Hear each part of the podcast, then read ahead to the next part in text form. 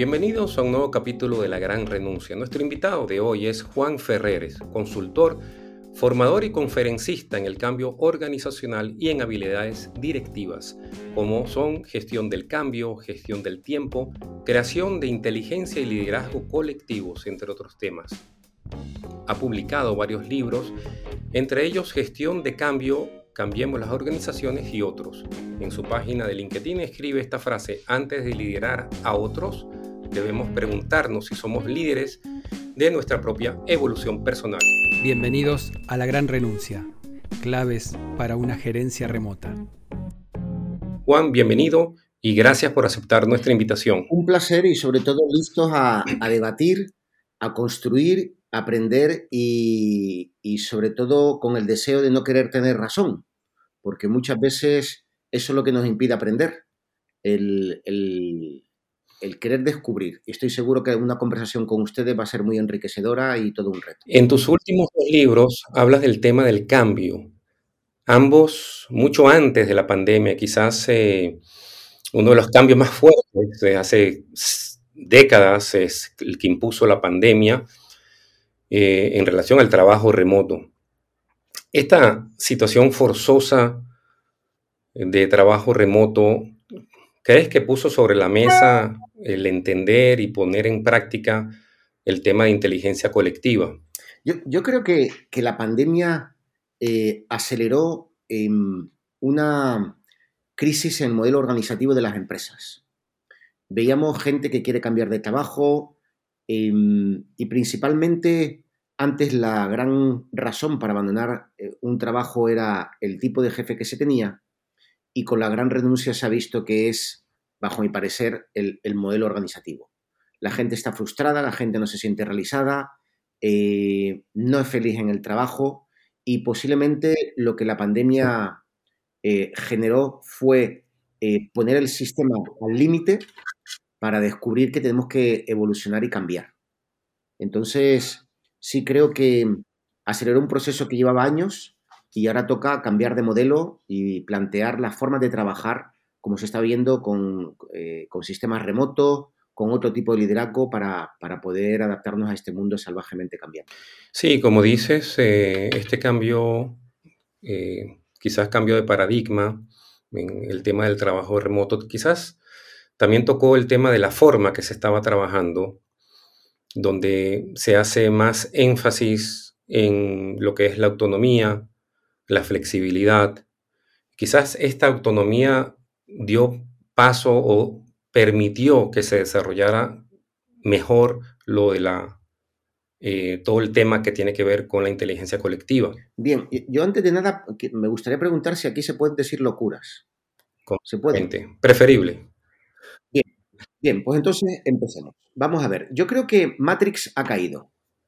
Es decir, había un modelo basado en un sistema piramidal donde el, digamos, la forma de funcionar era yo pienso, tú ejecutas y yo te controlo.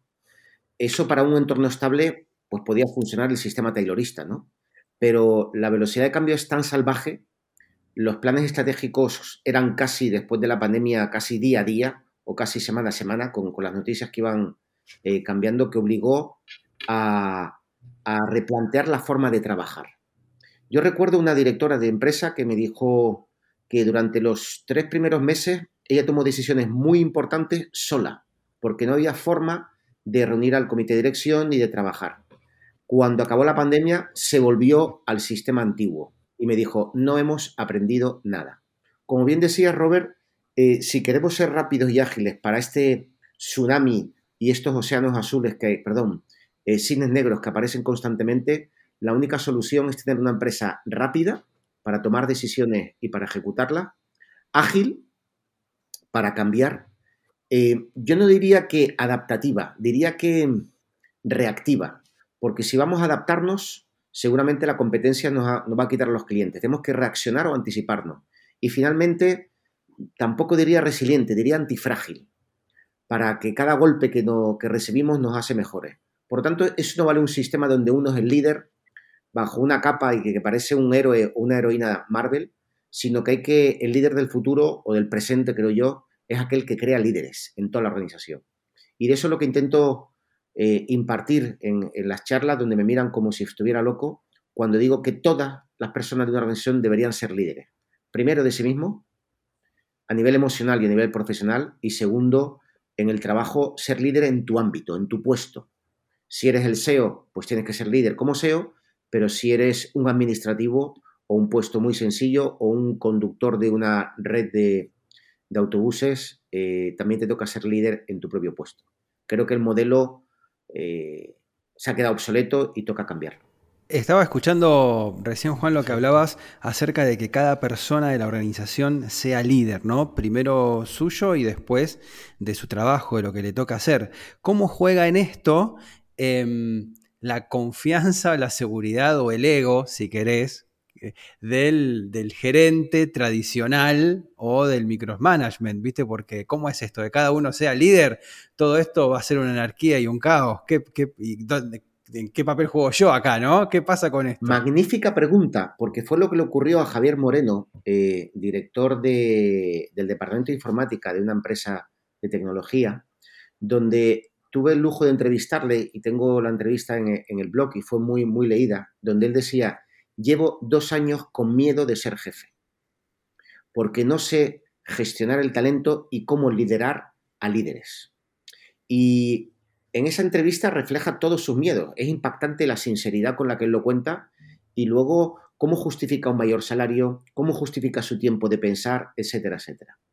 Em, creo que hay que evolucionar del concepto de jefe a servant leader, un facilitador de la inteligencia colectiva. El líder ya no da soluciones, hace preguntas. ¿Y quién las responde? El equipo. Y esa es la forma de liderar de forma colectiva. Cuando yo llego a un equipo y pregunto, ¿cuántos son aquí? Ocho. ¿Cuántos líderes hay? Y me dicen uno, digo, me parece triste, patético, ineficiente, ineficaz. Yo quiero oír que hay ocho líderes. Y no se trata de ser todo el tiempo líder, sino se trata de que cada uno se considere un agente del cambio. Porque eso es liderar. Liderar es mover a personas de un lugar para otro, en la forma de pensar o en la forma de trabajar. Y cuando llega un equipo, una de las formas de crear líderes es que la coordinación del equipo se vaya rotando cada semana. Es decir, si nosotros fuéramos un equipo y yo fuera jefe de ustedes, pues Robert nos coordinaría una semana. Yo sigo siendo el jefe, pero Robert es el coordinador. La siguiente semana serías tú, Cristian. La siguiente semana sería otro. Eso fomenta que la gente dé un paso al frente, aprenda, evolucione, se desarrolle. Y, así logramos ese principio para mí que el objetivo de un buen directivo es ser prescindible. Yo tengo que ser prescindible en mi organización. ¿Para qué? Para dedicarme a pensar, a preparar la organización para un futuro que cada vez es presente y dos, para dedicar tiempo a las personas, que es la gran hipocresía de todos los discursos, de todas las convenciones. Lo más importante son las personas y nadie tiene tiempo para sentarse con su equipo a preguntarle cómo está, cómo está tu motivación, qué ideas tienes y sobre todo, yo, tu jefe, en qué tengo que mejorar para sacar lo mejor de ti. Pensamos que tratar personas es reunirnos una vez al año en la evaluación del desempeño y nos olvidamos de cómo se sienten, cómo están y qué quieren hacer. Entonces yo invito, por, cerrar la pregunta, a que los jefes, y, y tuve un experimento que tuve que ir a una ciudad dos veces a cenar con siete jefes para convencerles de que el liderazgo no es control. Liderar es crear líderes y presumir de cuántas ideas es capaz de desarrollar mi equipo sin yo proponérselo. Ese es el liderazgo del futuro. Y lo entendieron y dijeron, wow, tenemos que cambiar la forma de pensar. Y el trabajo ya no es controlar ni dar soluciones, sino preguntar y facilitar. No sé si puedo extenderme en un caso. Una vez una empresa me llamó una empresa me llamó y me dice, Juan, nosotros prometemos que distribuimos nuestros productos de, retail, de moda, en dos días. Estamos distribuyendo dos meses. Tenemos denuncias de todos los clientes. Por favor, ayúdanos. Yo fui al almacén, eran 25 personas, al departamento de logística, a las 5 de la madrugada y dije, señores, no tengo ni idea de cómo solucionar esto, pero tenemos tres horas para solucionarlo empecé a preguntar, a callar, a ordenar, a estructurar las ideas, a fusionarlas, a priorizarlas y a hacer un plan de acción. Al final lo resolvimos. ¿Y quién lo resolvió? ellos. ¿Qué hice yo? Nada. Solo saber preguntar. Simplemente descubrí ese liderazgo.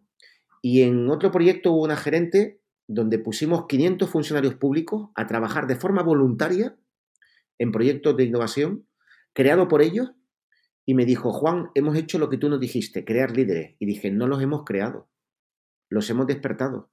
Estaban ahí, solo necesitaban tiempo, espacio, confianza y retos. Y entonces la gente da un paso al frente.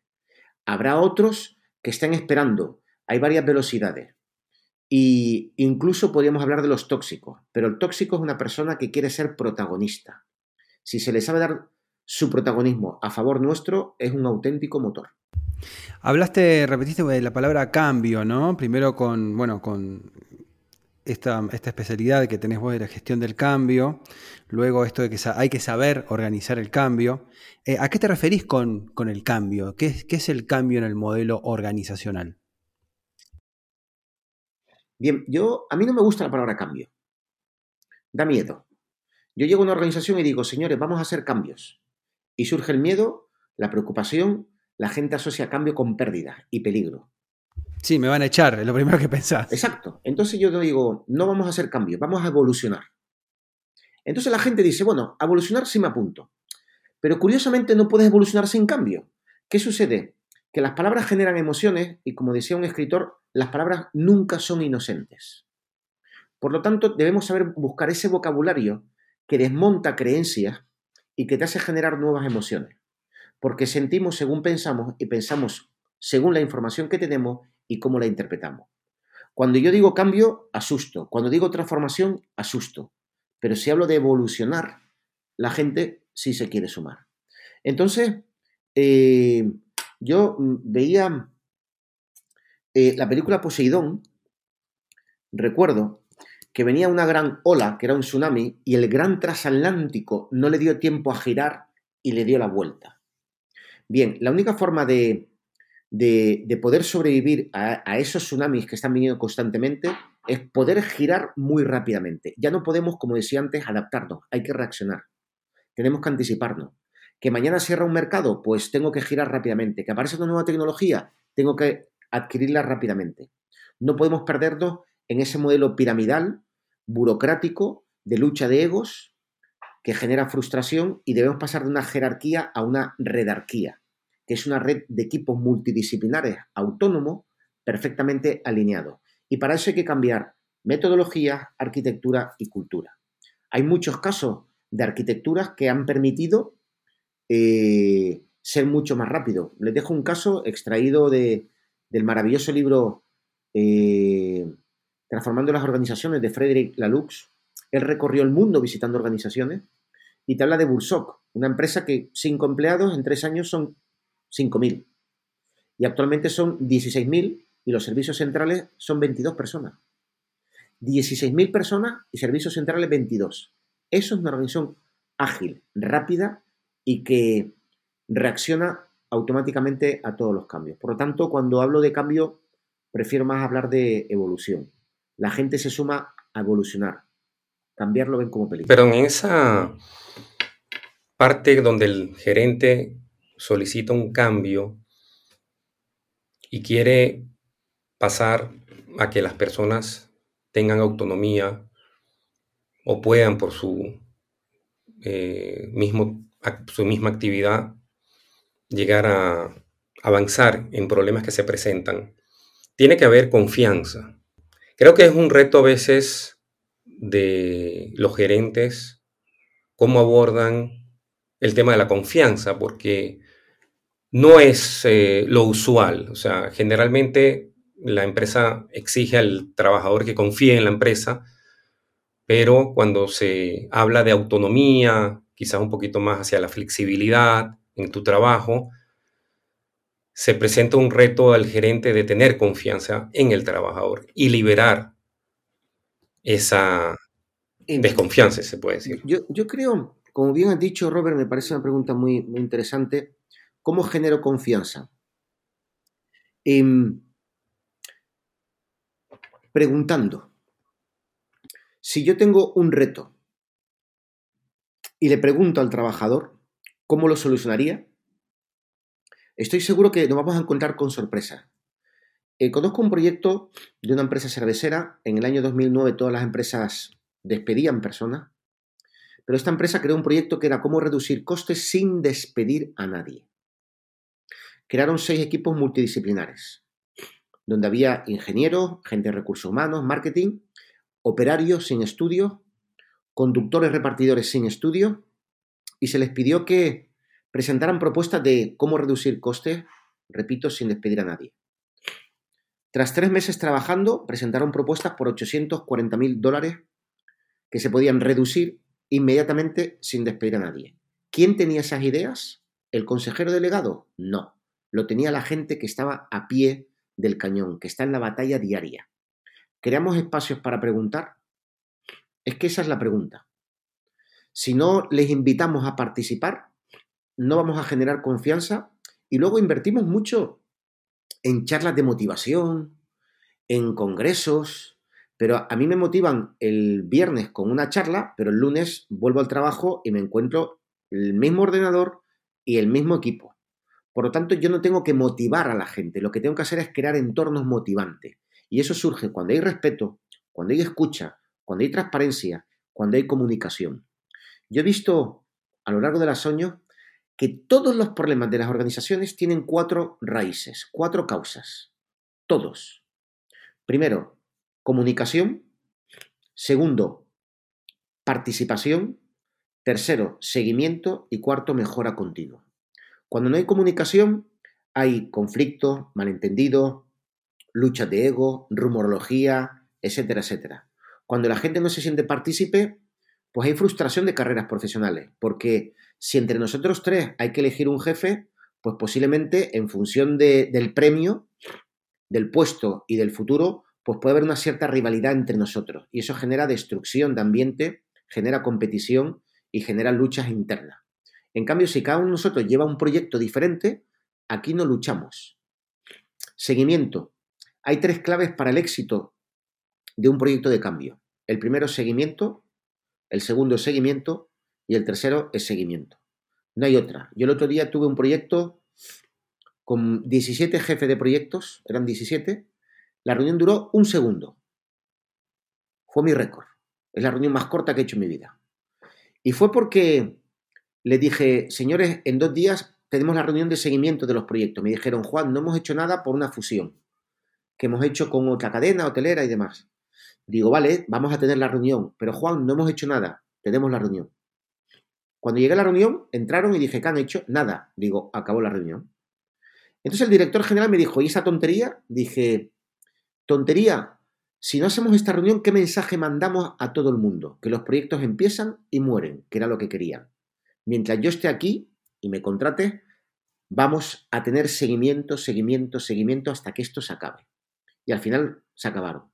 Y luego, eh, yo no sé ahí, pero en España cuando alguien quiere adelgazar, lo primero que hace es apuntarse en un gimnasio, a los dos días en la maratón del pueblo y al cuarto día ya mm, acaba lesionado en el fisioterapeuta, ¿no? Y luego lo abandona. Si algo tenemos que aprender de los japoneses es la filosofía Kaizen de mejora continua, donde cada día yo tengo que mejorar algo. Y yo aquí añadiría, y si me extiendo la respuesta me, cortan, el principio Jidoka. Jidoka es un principio que Taichi Ono aplicó en Toyota en los años 50, donde en cada puesto de cada empleado de la cadena de producción había una cuerda. Y cuando un empleado veía algún eh, coche dañado, tenía la autoridad para tirar de la cadena y parar toda la fábrica. En ese momento iban los ingenieros, solventaban o solucionaban el problema y descubrían la causa y eso nunca volvía a ocurrir. ¿Por qué no paramos las organizaciones para resolver los mismos problemas de siempre? Que falta de comunicación, la gente no se siente reconocida ni partícipe, los proyectos mueren y no hay una filosofía de mejora continua.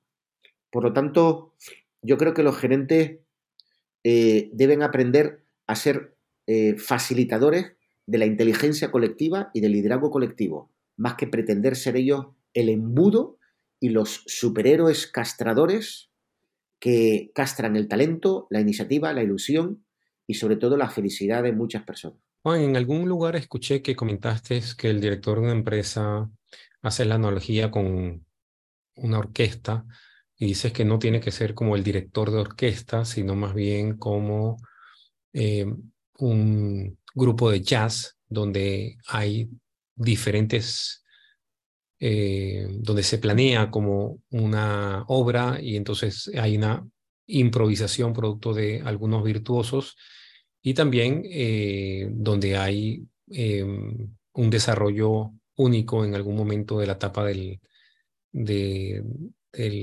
armado de la, de la, música. Exacto, esa, esa, analogía rompe mucho. Cuando voy a, a conferencias y escucho a algún director de orquesta o alguien que dice que una empresa tiene que ser como una orquesta sinfónica, creo que se quedó en el pasado, pero muy pasado. Porque la orquesta sinfónica, tal y como funciona, es una partitura que ya está escrita. Solo se te pide que ejecutes excelentemente esa partitura, que es el plan estratégico y sobre todo hay un director que determina cuándo tocar, cómo tocar y quién debe tocar.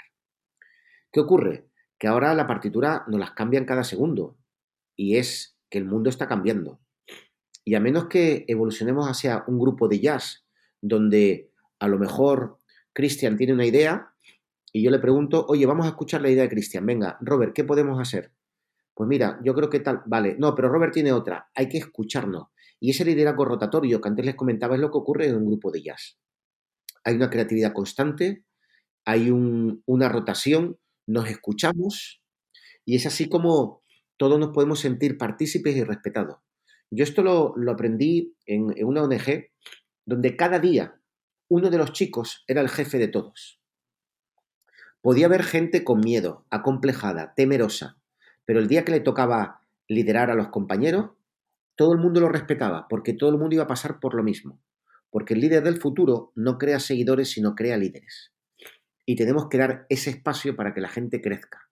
Si no, esa dependencia, ese miedo que antes comentábamos, te lleva a, a tarde o temprano, no sé si coinciden conmigo, a pagar un precio personal de estrés, de no llegar a todo, de posiblemente alcanzar tu propio freno y tu nivel de incompetencia.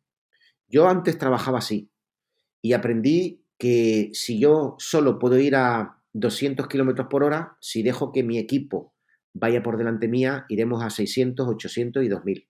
Mi trabajo es alinearles, respetarles y desarrollar ese talento, no controlarles ni, ni, decirles lo que tienen que hacer. ¿Existe la manera de gerenciar por eh, tareas definidas y tiempo definido, pero también, eh, y creo que es una forma que ha abierto más, que ha intensificado el trabajo remoto, es trabajar por objetivos, ya que no hay una presencialidad eh, donde se puede estar con el equipo de trabajo, sino cada uno trabaja eh, desde su casa o desde cualquier lugar y también a horarios diferentes. Entonces se plantea la necesidad de un trabajo por objetivo. ¿Cómo es esta dinámica en el trabajo remoto? Mira, yo lo veo con, con tres letras. OKR. OKR es una metodología, le llaman el arma secreta de Silicon Valley. Em, significa Objectives and Key Results, objetivos y resultados clave. La gran aportación de esta herramienta es que nosotros fijamos un objetivo no de arriba abajo, sino lo fijamos entre todos, por lo tanto ya la gente participa, y luego fijamos unos resultados clave, es decir, unas métricas de éxito de que lo hemos alcanzado. Y a partir de ahí desarrollamos las tareas. El gran problema en muchas organizaciones es que se ponen como objetivo cumplir tareas. El objetivo no es cumplir tareas, es alcanzar unos resultados. Y me da igual si trabajas en casa, si no vienes a trabajar, si duermes, si estás esquiando, estás en la playa, me da igual. El día 15 tenemos que alcanzar unos resultados. Voy a poner un símil en el fútbol. Por ejemplo, España. España tiene la posesión del balón, no sé, un 70%, un 80%, pero no mete goles. ¿De qué me sirve? El objetivo no es tener la pelota, el objetivo es meter goles. Entonces, si yo a mi equipo le dije, queremos un incremento de un 20% en la eficiencia o en el número de clientes, yo no te voy a perseguir, ni te voy a llamar, ni te voy a hacer seguimiento. El día 23 o el día 30 vamos a medir lo que tú has alcanzado no te voy a perseguir por las tareas. Te hago seguimiento de métricas de logro, no de cumplimiento de tareas. Eso que genera autonomía. Tú eres responsable de programarte y de trabajar, pero hay que producir una serie de resultados cada cierto tiempo. Ahí te dejo libre para que tú te organices. Pero esto tenemos que construirlo entre los dos. Es ahí donde surge el respeto, la confianza que decía Robert y el compromiso. A veces se establecen como algunos encuentros anuales, retiros empresariales para verse la cara, para procesos creativos, eh, de, los equipos que trabajan remoto, ¿viste? Que algunos llaman workation. ¿Cómo ves vos estas dinámicas de poderse encontrar? ¿Para vos es necesario el encuentro cara a cara físicamente o se puede llevar adelante un equipo eh, remotamente sin problemas? ¿Cómo, ¿Cómo lo ves, Juan? A ver, la, pregunta tiene varios, varios matices. A ver si. Eh, yo conozco a un jefe de un equipo que ve a su equipo un día al mes. El equipo está en España, él está en Ginebra, en Suiza. Y el equipo está muy motivado. Ustedes pensarán que es porque no le ven, pero no. El equipo está motivado porque hay un proyecto, hay desarrollo, hay respeto, hay comunicación, hay transparencia, hay confianza, se gestionan los conflictos, no tiene que estar presente. Ahora bien, cuando se montan estas convenciones, como tú comentas, em, si tienen como objetivo eh, conectar diferentes departamentos que trabajan pero que no se ven y ponen cara a, una relación meramente, eh, digamos, en la distancia, tienen su sentido. Ahora, si realmente se quiere aprovechar para trabajar, se pueden montar eh, con metodologías o marcos de trabajo como SAFE, Scale, Agile, Framework, em, encuentros donde yo he hecho, por ejemplo, encuentros de más de 200 personas con 20 equipos, donde cada equipo eh, tiene que fijar un objetivo, unas métricas y un plan de trabajo, y montamos lo que se llama un tren. En cada vagón va ese equipo. Y pasado 10, 12 semanas, ese tren vuelve a parar y cada equipo presenta su resultado. Eso genera una competencia sana, genera comunicación, genera que ese encuentro no solo sirva para cohesionar personas, sino también para fijar retos comunes. Son potentísimos y es lo que están haciendo las grandes organizaciones para eh, no solo cambiar, sino cambiar rápidamente porque no solo tienes que cambiar, sino hacerlo muy rápido. Estoy a favor de esos encuentros, pero hay que buscarle eh, la utilidad. Y a veces la utilidad es meramente emocional, y está muy bien, y otras veces hay que convertirlo en encuentros productivos de cambio de cultura.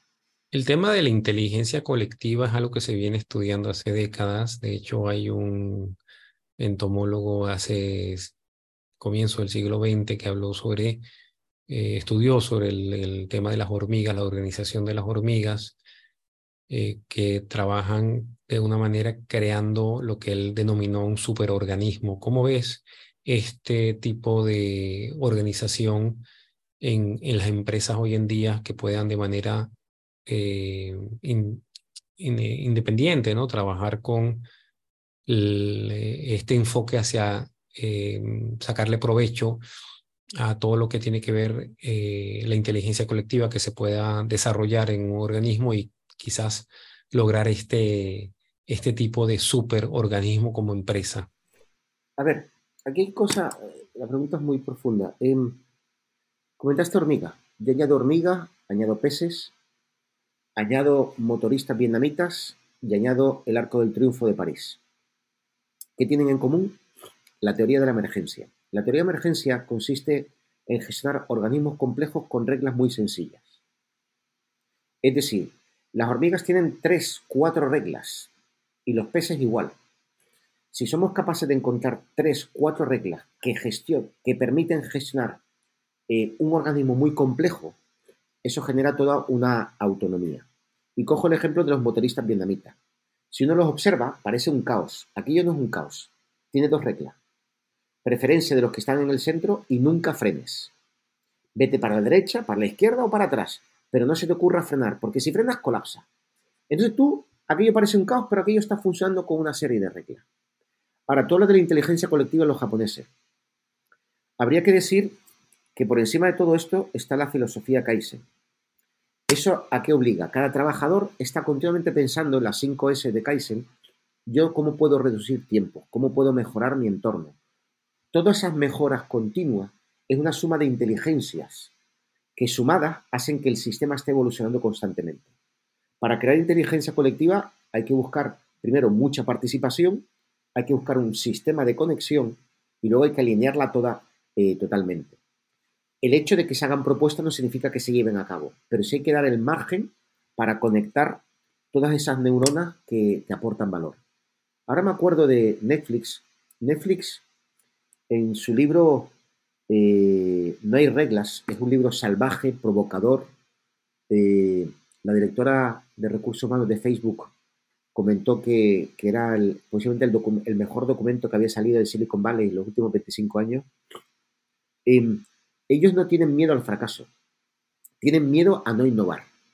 Y para eso necesitan inteligencia colectiva, necesitan ideas, necesitan ser retados, necesitan reglas como tú trabajas para la empresa, no para tu jefe. Con lo cual, si lo que tu jefe ves que no es correcto, tienes derecho y una obligación y un compromiso con la empresa de comentarlo. No es un tema personal, es un tema de que la empresa está por encima de las personas. Entonces, eh, recuerdo un caso de Santander, me invitaron a dar una charla y ellos estaban buscando cómo crear inteligencia colectiva. Y para eso, ¿qué se buscan? Cantidad de personas que participen y luego cómo gestionar esa inteligencia para que sea operativa, efectiva y eficiente. Y hay herramientas y, metodologías e instrumentos. Un ejemplo, hay una aplicación, ahora no recuerdo el nombre, que consiste en que todos, es un concurso donde toda la organización puede subir sus ideas. Se muestran y todo el mundo puede mejorarlas y debatir. Se fomenta la participación porque entre más participen, más puntos y sobre todo si eligen tu idea, tú participas en la implementación. ¿Ves cómo? Ves todo un banco trabajando por mejorar el propio banco. Y uno de los casos fue el Banco Sabadell, donde una idea creo que ahorró un millón de dólares, la idea de un empleado. Porque se preguntó, ¿por qué estamos haciendo esto? Si lo eliminamos, pues ahorraremos tanto dinero y tanto papel. Por tanto, hay que buscar sistemas para activar esa inteligencia colectiva.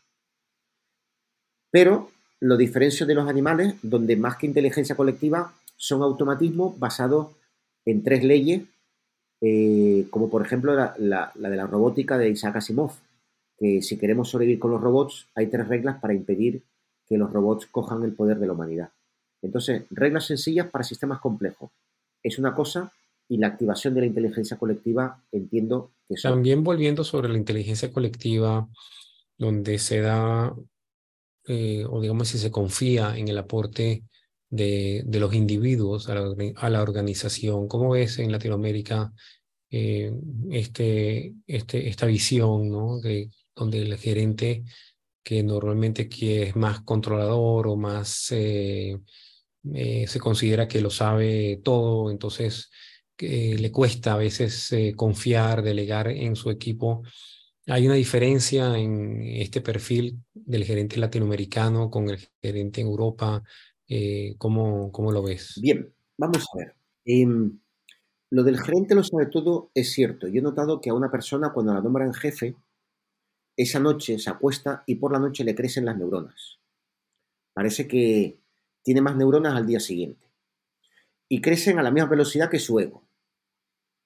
Segundo, experiencia. A veces la experiencia es el problema del problema. Porque veo los ojos, veo con ojos antiguos problemas nuevos. Es decir, problemas nuevos los afronto con la experiencia. Yo no puedo motivar a un millennial o generación Z como, como me dice mi experiencia que motivaba a mi generación. Por lo tanto, a veces el problema es la experiencia. Y tercero, creo que aquí el gran problema, y ahora entraremos en Latinoamérica, en lo poco que conozco, es que hay gente que pone su autoestima en tener razón. Y ese es el gran peligro.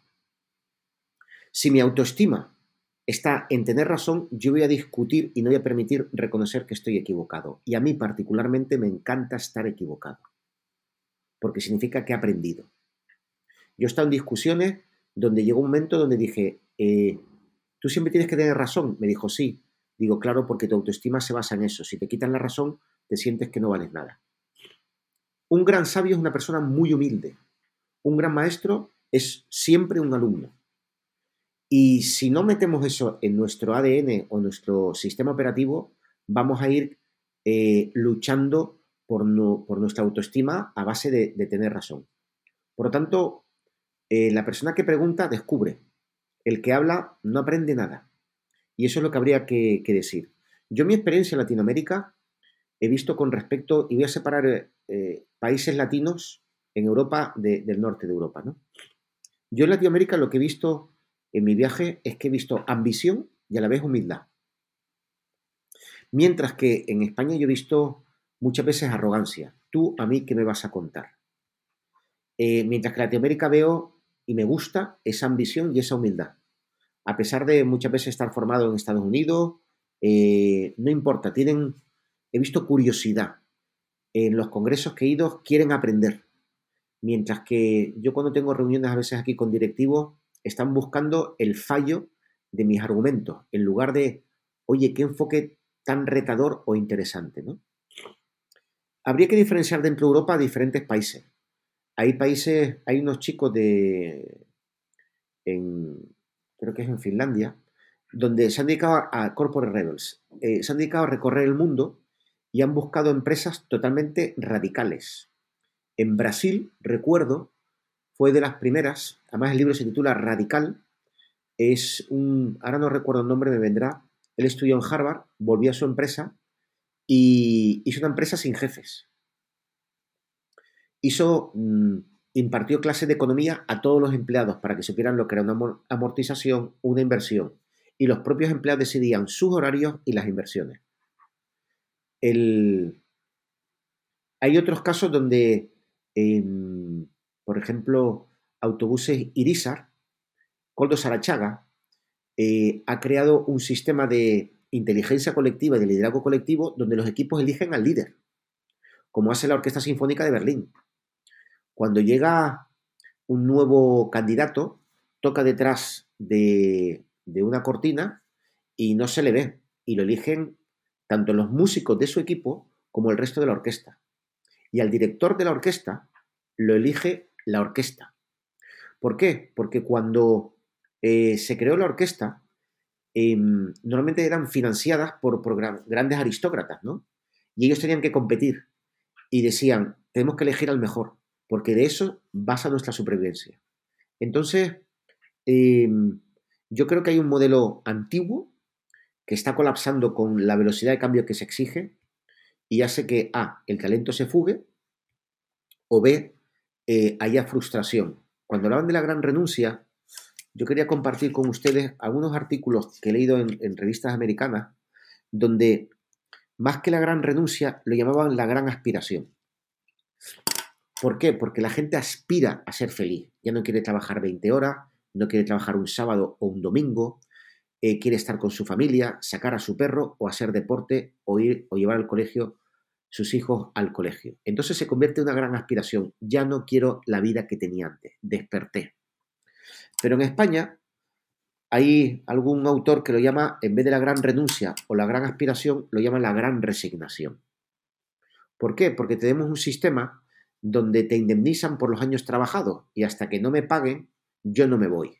Entonces hay gente amargada en las empresas que no se mueve porque quiere cobrar esa indemnización. Mientras que en Estados Unidos, al no existir, tú te mueves porque si quieres mejorar tienes que moverte.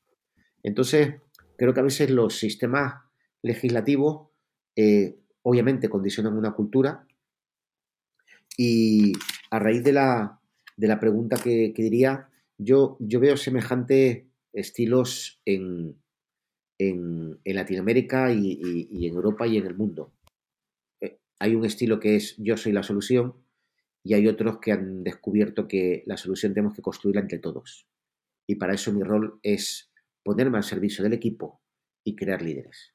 Y lo puedo encontrar últimamente Harvard, por ejemplo, Harvard Business Review está publicando mucho en esa línea. Un poco tarde, porque esto habría que haberlo publicado hace 20 años, pero ya por lo menos eh, eh, ya podemos ir eh, avanzando algo, si lo toman como referencia. Miren, el otro día yo hablaba de todo esto a un banco italiano y, los directivos se levantaron a aplaudir, eran remoto. Y yo me quedé preguntando, esto lo conté hace 15 años. 15 años llevo diciendo lo mismo. Pero como, como me decía un profesor de, la Harvard Kennedy School, ellos tienen un programa fascinante de liderazgo adaptativo, donde antes de 2008 iba muy poca gente, después de 2008 no dan abasto. Incluso me comentó que, iba a la CIA y cuando lo escucharon pensaron que era el peor programa de formación que habían recibido. A los seis meses reconocieron que era el mejor, porque lo entendieron. Entonces las ideas a veces tardan en llegar y creo que hay una revolución en el management y quien no la, la entienda y la aplique, pues se va a quedar fuera de, fuera de juego. Juan, seguramente para tener todo este conocimiento o estas reflexiones o para demostrarte tantas veces que has estado equivocado, siguiendo tu línea, seguramente has abrevado en, muchísimos autores, has leído, has escuchado.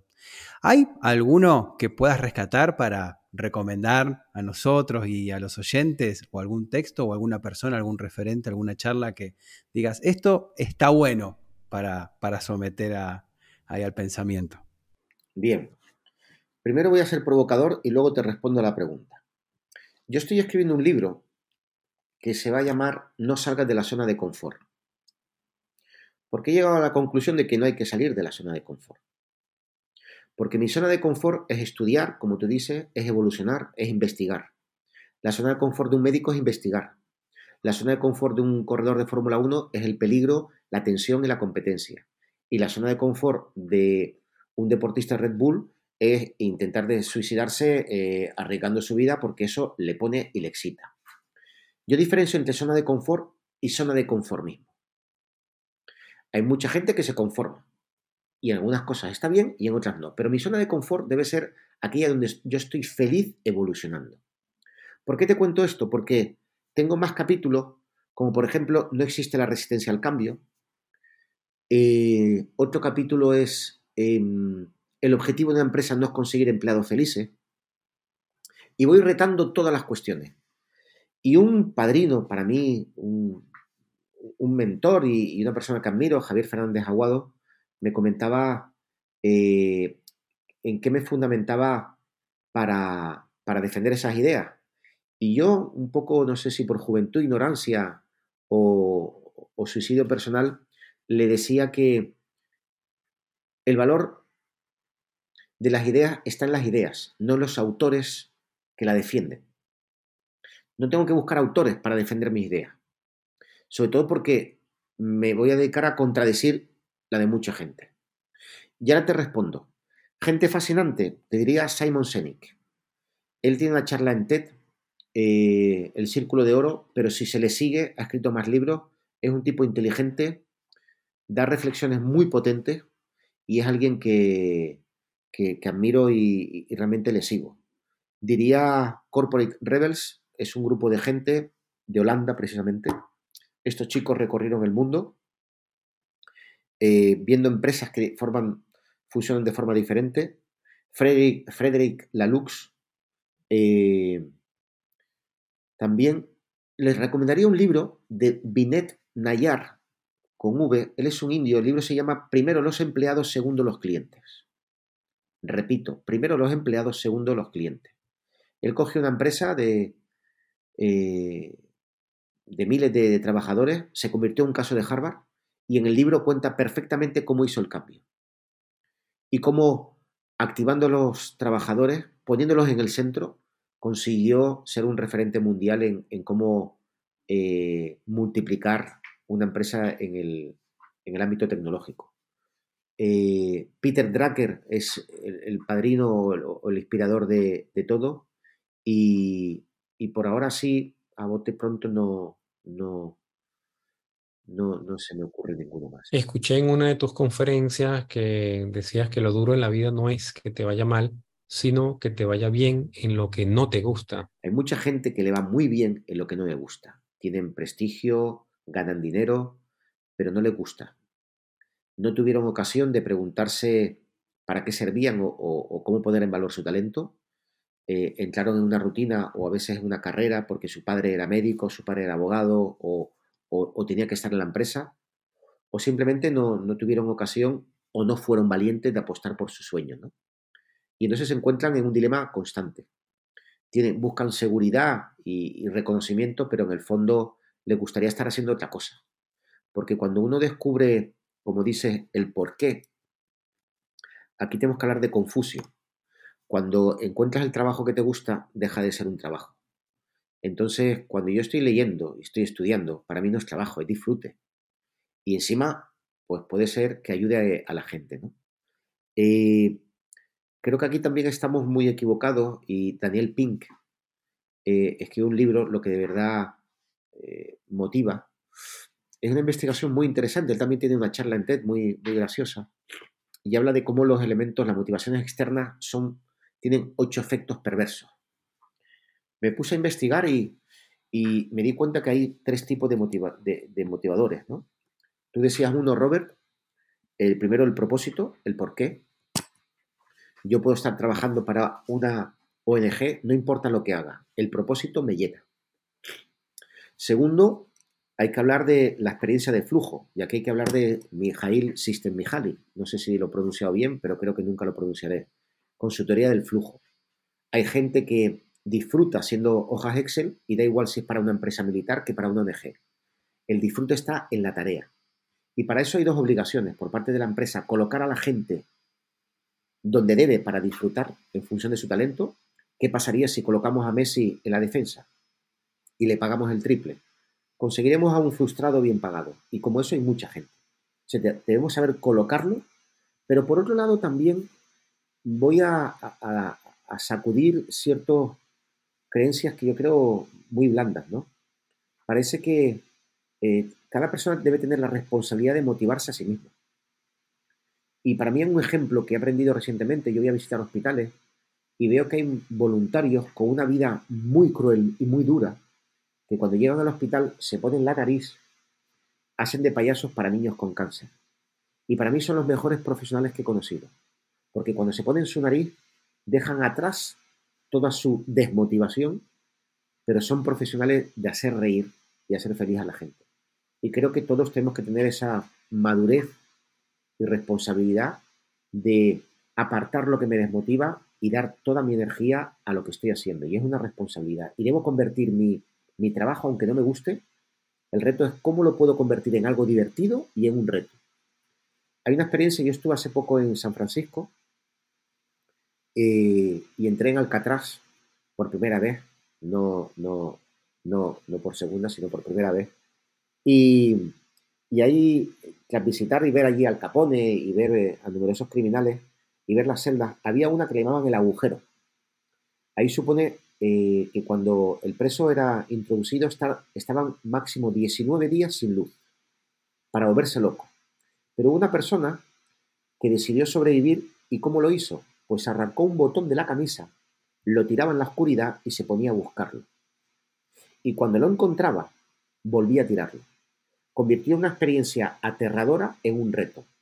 Y creo que es un ejemplo que a mí me inspiró para eh, mm, hacernos ver que tenemos la responsabilidad, que si tenemos que hacer algo, debemos divertirnos y asumirlo como reto. Yo he visto gente que limpia calles silbando, he visto eh, abogados tristes, he visto, o sea, depende de uno.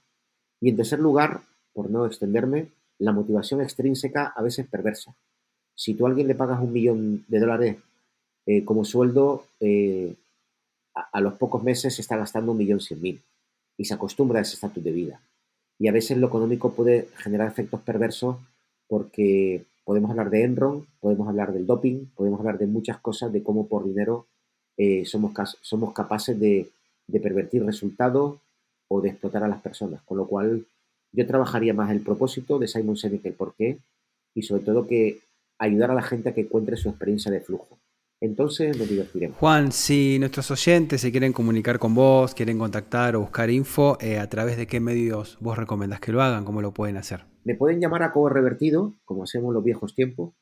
Eh, no, me pueden perfectamente escribir a, juanferrer, juanferrer.es o visitar mi página que bien la conocen ustedes, juanferrer.es y allí pueden solicitar información pero no se los aconsejo porque a lo mejor no duermen esa noche o, les reto tanto que, no quieren luego volver a, leer. Porque yo creo, si me permiten, y, es un poco la introducción del, próximo libro, nos hemos convertido en repetidores de las ideas de otros.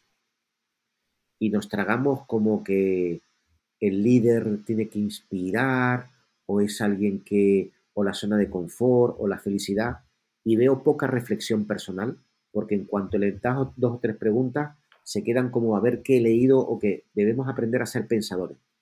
Y en los talleres a los que me suelen invitar, eh, intento provocar a que tú tienes las respuestas y te toca ser líder de ti mismo para encontrarlas.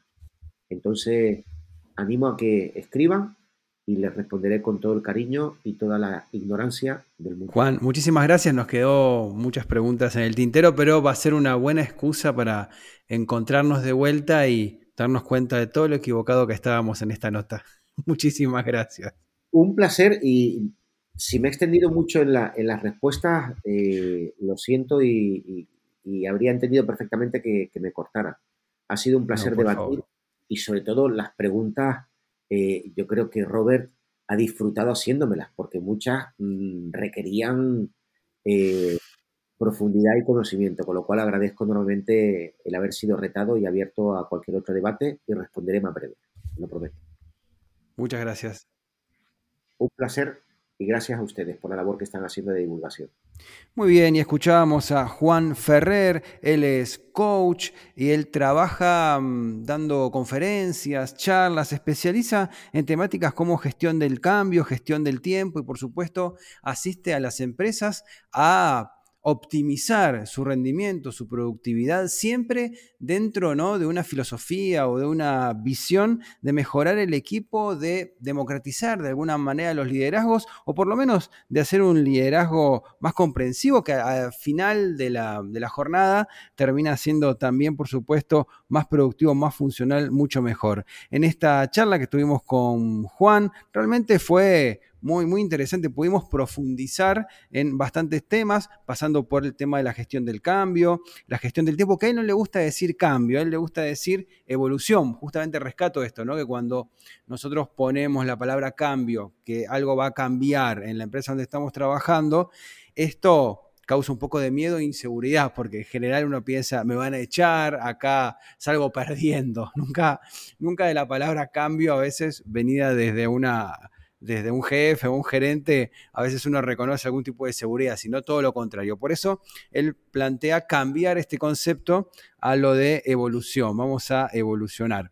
Luego plantea una crisis en el modelo organizativo de las empresas que nosotros ya también venimos planteando en la gran renuncia de hace, de hace un tiempo, de hace algunos, algunos episodios. Por el otro lado, también em, hace una revisión de lo que es trabajar respetando el tiempo de los demás, eh, sobre todo optimizando el tiempo propio del gerente, porque si el gerente puede optimizar su tiempo sin estar eh, obsesionado con ese micromanagement que nosotros tanto criticamos desde acá, finalmente va a tener tiempo de hablar con las personas, con otros seres humanos que está trabajando, ver cómo es eh, cómo le está pasando, qué es de su vida y poder comprenderlo, creo yo, más globalmente. Roberto, vos cómo, cómo lo has visto, cómo lo has escuchado? Sí, claro, y todo eso conlleva a este tema que él tanto ha desarrollado y que está desarrollando, que es eh, la inteligencia colectiva y el liderazgo colectivo, exactamente con, como dices tú, eh, darle importancia a las personas que, eh, con la expresión que él pone, que están al pie del cañón. Es bien, bien interesante ese desarrollo que se está eh, gestando tanto para empresas remotas como empresas presenciales. Es simplemente un nuevo paradigma, una nueva forma de relacionarse laboralmente.